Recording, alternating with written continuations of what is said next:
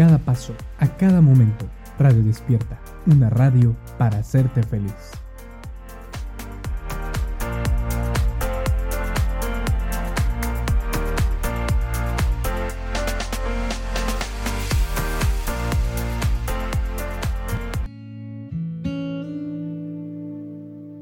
Sacia tu sed.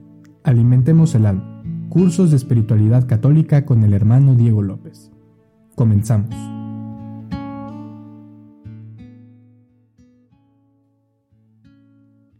¿Qué tal amigos de Sacia Tu Sed? Sean todos bienvenidos a nuestro, especial de Navidad 2020, de Camino hacia Belén. Soy el hermano Luis Gerardo y estaré acompañándoles el día de hoy en este programa.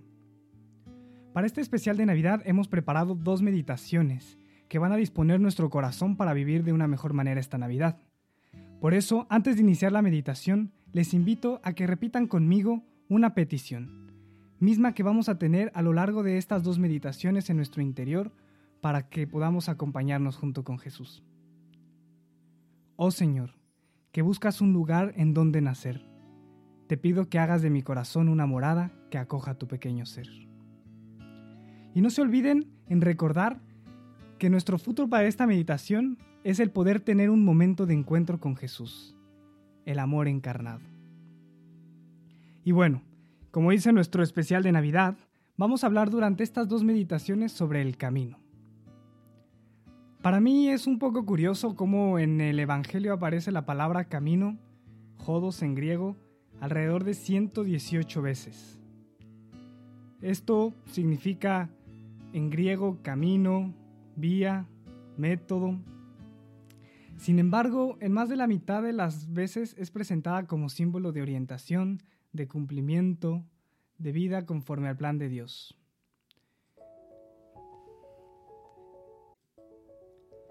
Por ejemplo, vamos a poner tres ejemplos que aparecen en el Evangelio. En el primero son las palabras de Jesús que dicen, Yo soy la verdad, la vida y el camino. Después tenemos el relato de la Virgen María y San José, e iban por el camino subiendo a Jerusalén.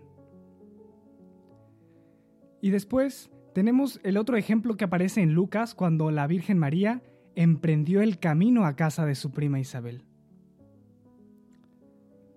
Son muchos los ejemplos de la palabra camino. Sin embargo, en esta meditación vamos a responder a esa voz que grita en el desierto a Juan el Bautista que nos dice, preparad los caminos del Señor, allanar las montañas que nos impiden llegar a nuestro destino, ese destino que tanto hemos esperado, Belén. Y la verdad yo no sé si alguna vez ustedes han caminado por un camino sin senda. Yo, por ejemplo, tuve la experiencia hace unos meses de trabajar en el desierto chihuahuense en México, y nuestra misión como seminaristas era trazar un camino un camino en el desierto, donde no había más que maleza, animales, sequedad, y la verdad es una tarea difícil, es una tarea que implica mucho esfuerzo. Trazar el camino no es algo sencillo, no es algo que aparece de la nada. El camino no se traza solo, sino es con ayuda de algunas consideraciones que nos van a servir como puntos a lo largo de nuestras dos meditaciones. Y pues creo que como primera consideración podríamos tener que para encontrarse con Cristo hay que emprender el camino. Es verdad que hay muchos ejemplos en el Evangelio, como lo hemos visto al inicio de la meditación. Sin embargo, el día de hoy quisiera tocar el ejemplo de unas personas un poco peculiares. Es un ejemplo muy sencillo, pero creo yo que ilustra mucho. Y yo creo que todos ustedes han escuchado este pequeño popurrí navideño que a lo largo de los países de habla hispana se canta, ¿no? Que dice algo así como, vamos, pastores, vamos, vamos a Belén, a ver en ese niño las glorias del Edén. ¿Qué alegría hay en este cántico? Es una alegría que de alguna forma refleja el haberse encontrado con Cristo, el haber gozado de esa amistad, el haber gozado de ese momento tan íntimo con el Señor. Pero yo creo que no fue siempre así. Vamos a leer un poco lo que dice San Lucas acerca de esta historia y vayamos desentrañando poco a poco lo que hay en, en ella. Dice así el capítulo 2. Había en la misma comarca unos pastores que dormían al raso y vigilaban por turno durante la noche su rebaño. Se les presentó el ángel del Señor, y la gloria del Señor los envolvió en su luz, y se llenaron de temor. El ángel les dijo, No temáis, pues os anuncio una gran alegría, que lo será para todo el pueblo. Os ha nacido hoy en la ciudad de David un Salvador, que es el Cristo Señor. Y esto os servirá de señal encontraréis un niño envuelto en pañales y acostado en su presebre. Y de pronto se juntó con el ángel una multitud del ejército celestial que alababa a Dios diciendo, Gloria a Dios en las alturas y en la tierra paz a los hombres en quienes Él se complace.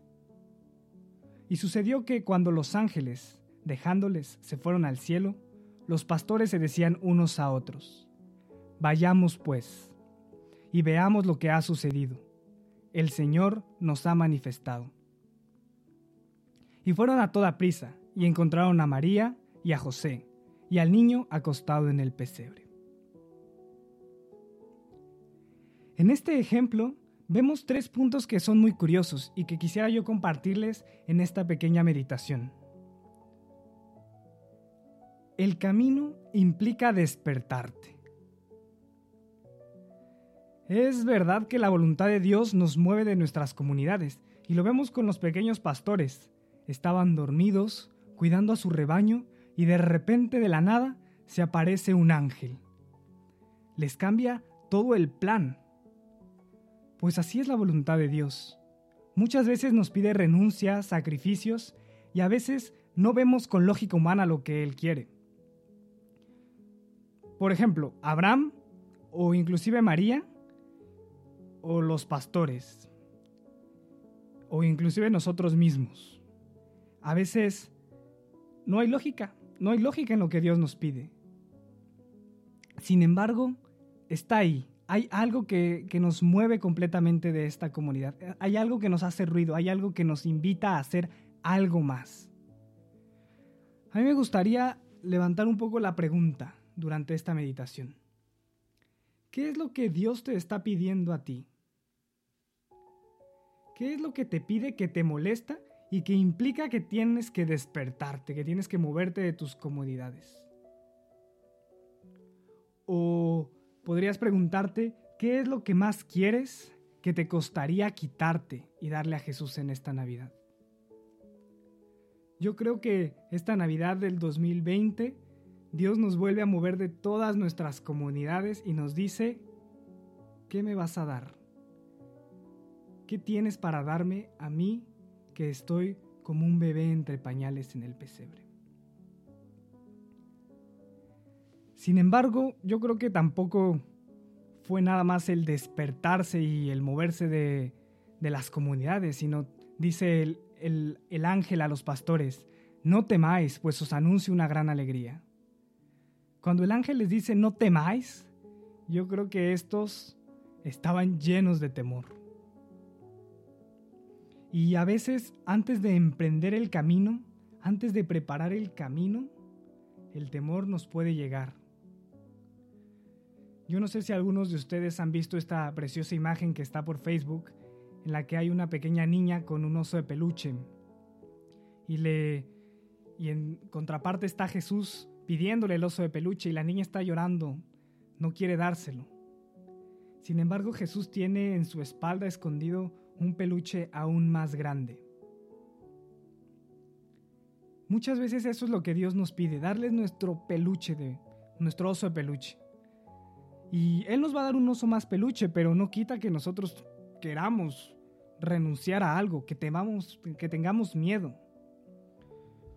El temor de María, por ejemplo. No temas, María. Es válido sentir temor, pero yo creo que lo que no es válido es quedarse en ese temor. Juan Pablo II cuando inició su pontificado en la misa de inicio, le dijo a toda la gente, no tengáis miedo. Abrid las puertas de par en par a Cristo. Y el Papa Benito XVI le dice a los jóvenes, no tengan miedo al desafío, sino a una vida sin sentido. Yo creo que esta Navidad Dios nos dice, despiértate y no tengas miedo. No temamos porque es Dios quien nos lo pide. Que se haga en cada momento según su palabra. Pues el no temas es una señal de confianza. Yo les invito a preguntarse en esta meditación, ¿a qué temen? ¿Qué es lo que les hace perder la paz? ¿Qué les limita a entregarle por completo a Dios lo que Él les está pidiendo? Y yo creo que si vamos encontrando estas respuestas, al último del camino vamos a poder responder como los pastores. Vayamos pues hasta Belén y veamos lo que ha sucedido y el Señor nos ha manifestado.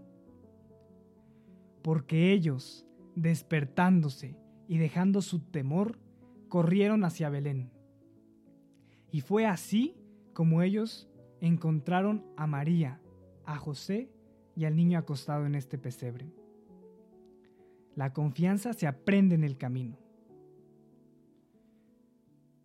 Yo quisiera, queridos radioescuchas, invitarles en esta meditación a que realmente despierten lo que hay en su corazón esta Navidad, a que dispersen todo temor, toda angustia, toda preocupación y que emprendan el camino que Dios les pide en esta Navidad porque es ahí donde van a encontrar al niño acostado en el pesebre, al precioso misterio de Dios encarnado. Pidamos a Dios que en esta meditación podamos ser tocados por su amor e inspirados por esa gracia emprendamos el camino hacia Belén. Amigos de Sacia Tu Sed, este ha sido nuestro programa del día de hoy. No dejemos de preparar nuestros pesebres para recibir a Jesús esta Navidad. Y recuerden que les estamos esperando con muchas ansias en nuestra segunda meditación de nuestro especial de Navidad, de Camino hacia Belén. Se despide de ustedes el hermano Luis Gerardo y que Dios les bendiga.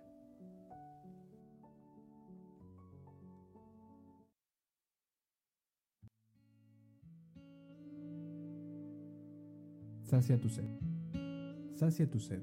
Alimentemos el alma cursos de espiritualidad católica. Nos vemos el siguiente martes.